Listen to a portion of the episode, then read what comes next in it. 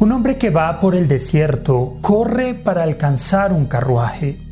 Cuando ya estaba cerca, escuchó que un hombre que viajaba allí leía un libro antiguo. Entonces le preguntó, ¿entiende usted lo que está leyendo?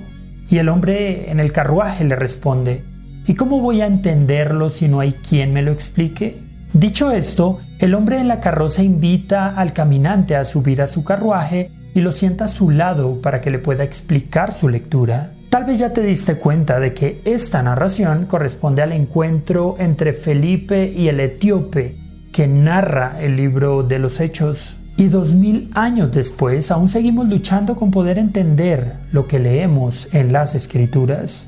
Leer, pero sobre todo entender lo que se lee, sigue siendo uno de los enemigos invisibles del crecimiento espiritual en nuestras iglesias. Bienvenido a Byte, Biblia, ideas, teología y experiencias. El programa para descubrir el pasado y el presente del cristianismo. Esperamos que seas retado e inspirado por el episodio de hoy.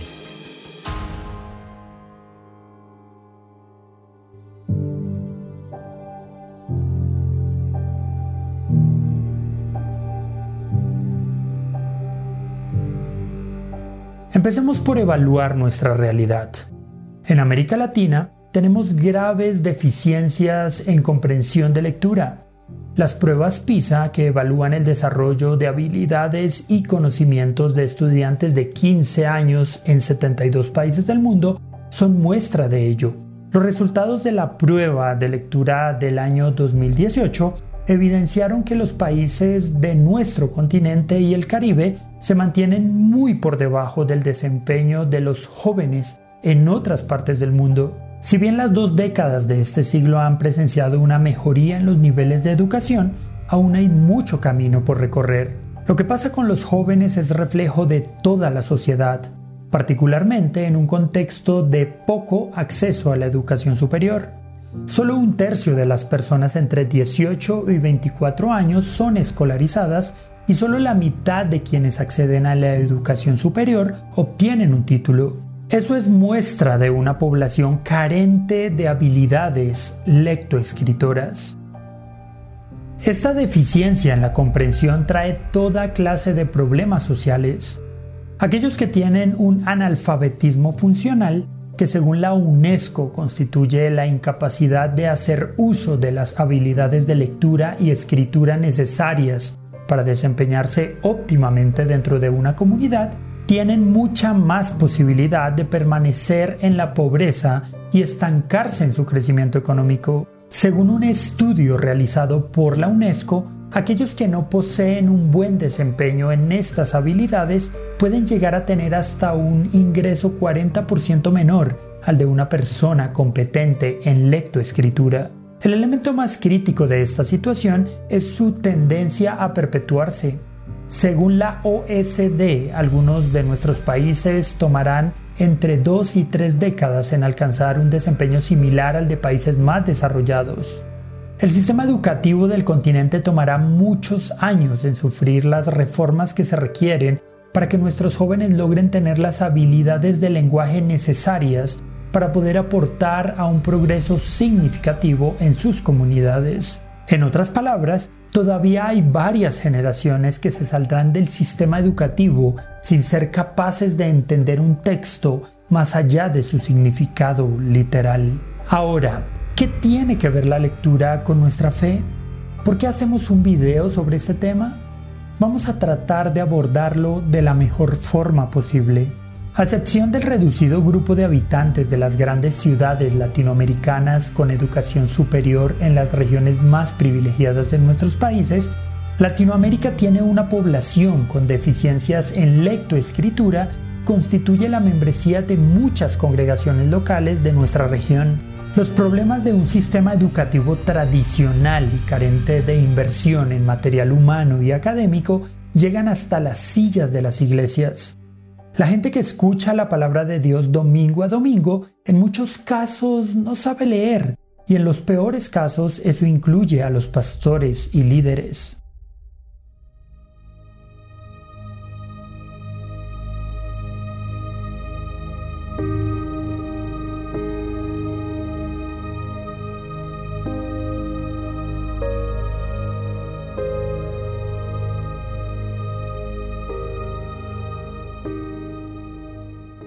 Eso es bastante grave cuando reflexionamos en que la base absoluta de nuestra fe se halla en un texto escrito y la forma de crecimiento espiritual básica diseñada por Dios para su pueblo es dar y recibir predicaciones que no son otra cosa que discursos que regularmente son lógicos y argumentativos. A eso podemos añadir que la Iglesia ha hallado, con cierta razón, una poderosa herramienta de testificación en los medios digitales. Hoy una gran cantidad de artículos, conferencias, videos y demás recursos digitales para los cuales es necesaria una educación sólida en lectoescritura constituyen el esfuerzo principal de muchos ministerios. Pablo dice en 2 de Timoteo 3, 16 al 17 que toda la escritura es inspirada por Dios y útil para enseñar, para reprender, para corregir, para instruir en justicia, a fin de que el hombre de Dios sea perfecto, equipado para toda buena obra. A través de la lectura, la predicación y el análisis de la palabra de Dios en recursos como libros y artículos, es que el creyente puede llegar a ser piadoso. Puesto de forma negativa, alguien con dificultades de comprensión tendrá también limitaciones para crecer en la piedad, por cuanto no puede recibir plenamente el contenido de la escritura. Ahora, esto no significa que es por medio de nuestras grandiosas habilidades de lectura que venimos a comprender el Evangelio. Ese mensaje sencillo de la muerte y resurrección de Cristo viene a nuestro corazón por la obra del Espíritu Santo y hasta un niño pequeño puede entenderlo y creerlo de corazón. Muy lejos de tal cosa, nuestro punto es que el Evangelio es también infinitamente profundo. ¿De qué se trata la Biblia sino de entender la muerte y la resurrección de Cristo desde un sinfín de ángulos, perspectivas y énfasis desde Génesis a Apocalipsis? Y para comprender esto con mayor amplitud, necesitamos crecer en nuestra comprensión de lectura. Sabemos que hay quienes no pueden comprender un texto con claridad por alguna condición mental particular y para ellos trabajamos con amor para que aprendan la faceta más sencilla del Evangelio. Sin embargo, eso no excusa a quienes sí pueden crecer en sus habilidades de lectura. Así como nos enseñó Jesús en la parábola de los talentos, cada cosa que hemos recibido debe ser invertida al máximo para dar fruto espiritual en Cristo. Otros dirán que los antiguos se las arreglaron para la piedad sin necesidad de educación frente a lo cual vale la pena preguntarse, ¿qué fue lo que hizo Esdras con el pueblo al enseñarle el significado de la escritura por medio de muchos levitas? ¿No siguieron el mismo ejemplo los reformadores cuando llevaron la iglesia a leer y analizar la Biblia en su propio idioma? La historia de la iglesia nos cuenta que tenemos que enseñarle a leer al pueblo de Dios y sobre todo ayudar con amor a aquellas iglesias y comunidades que por sus condiciones socioeconómicas carecen de medios para ayudarse a sí mismos, como ocurrió en los tiempos de Lutero y Calvino. La gran pregunta entonces es, ¿debemos tomarnos la promoción de lectura al interior de nuestras congregaciones como algo prioritario? ¿Qué acciones precisas debemos abordar? Siendo que porcentualmente la mayoría de la gente frente al púlpito no tiene buena comprensión de lectura, Deberíamos comenzar a armar talleres de lectura donde la gente participe y tenga la experiencia de analizar el texto por ellos mismos. Deberíamos llevar el ejercicio hasta la retroalimentación seria que ayude al crecimiento de las personas. La respuesta a las preguntas anteriores puede desembocar en un sencillo sí.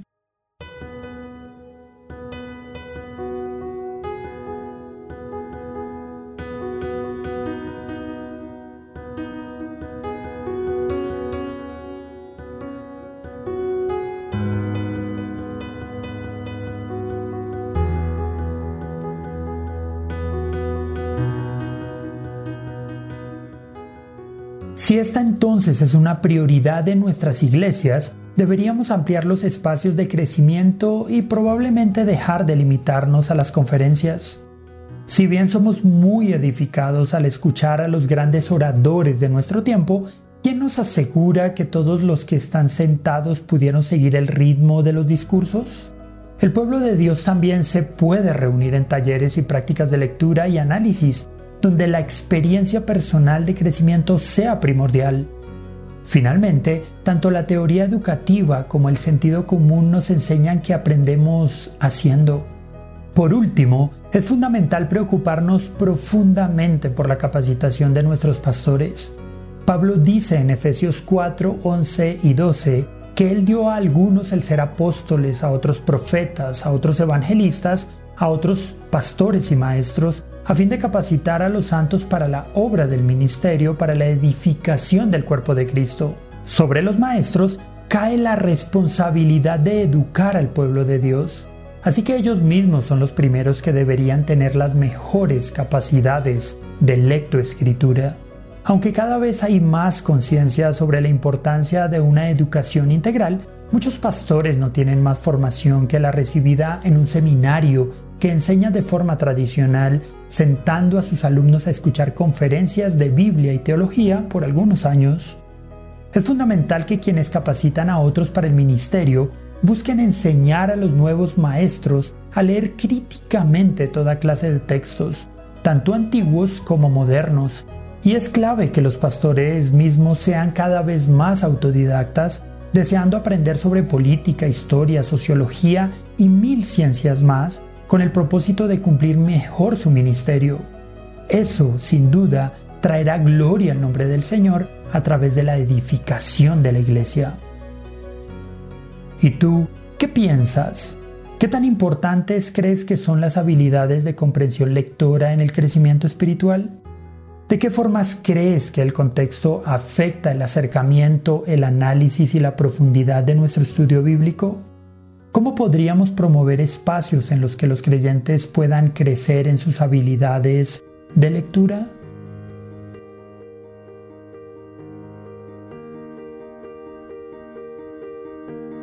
Gracias por escuchar este episodio. Esperamos que haya sido de bendición para tu vida. Este programa se emite con el propósito de exaltar a nuestro Salvador Jesucristo, quien en su gracia nos ha provisto todo lo necesario para hacerlo posible. Si quieres conocer más sobre este programa, leer el texto completo o ver un video sobre este tema, puedes ingresar a www.byteproject.com. También puedes seguirnos en nuestras redes sociales, YouTube, Instagram o Facebook como Byte Project. No olvides suscribirte para no perderte ninguno de nuestros contenidos. Hasta el próximo episodio.